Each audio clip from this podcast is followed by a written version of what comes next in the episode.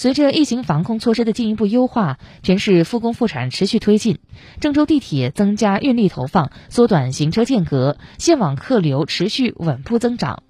根据统计数据显示，自去年十二月份以来，郑州地铁客流量开始有明显回升。元旦假期，郑州地铁线网客运量为一百八十二点九万人次，商业聚集型车车车站、交通枢纽型车站客流明显增长。二期广场站、郑州东站、东风路站客运量位居全线网的前三名。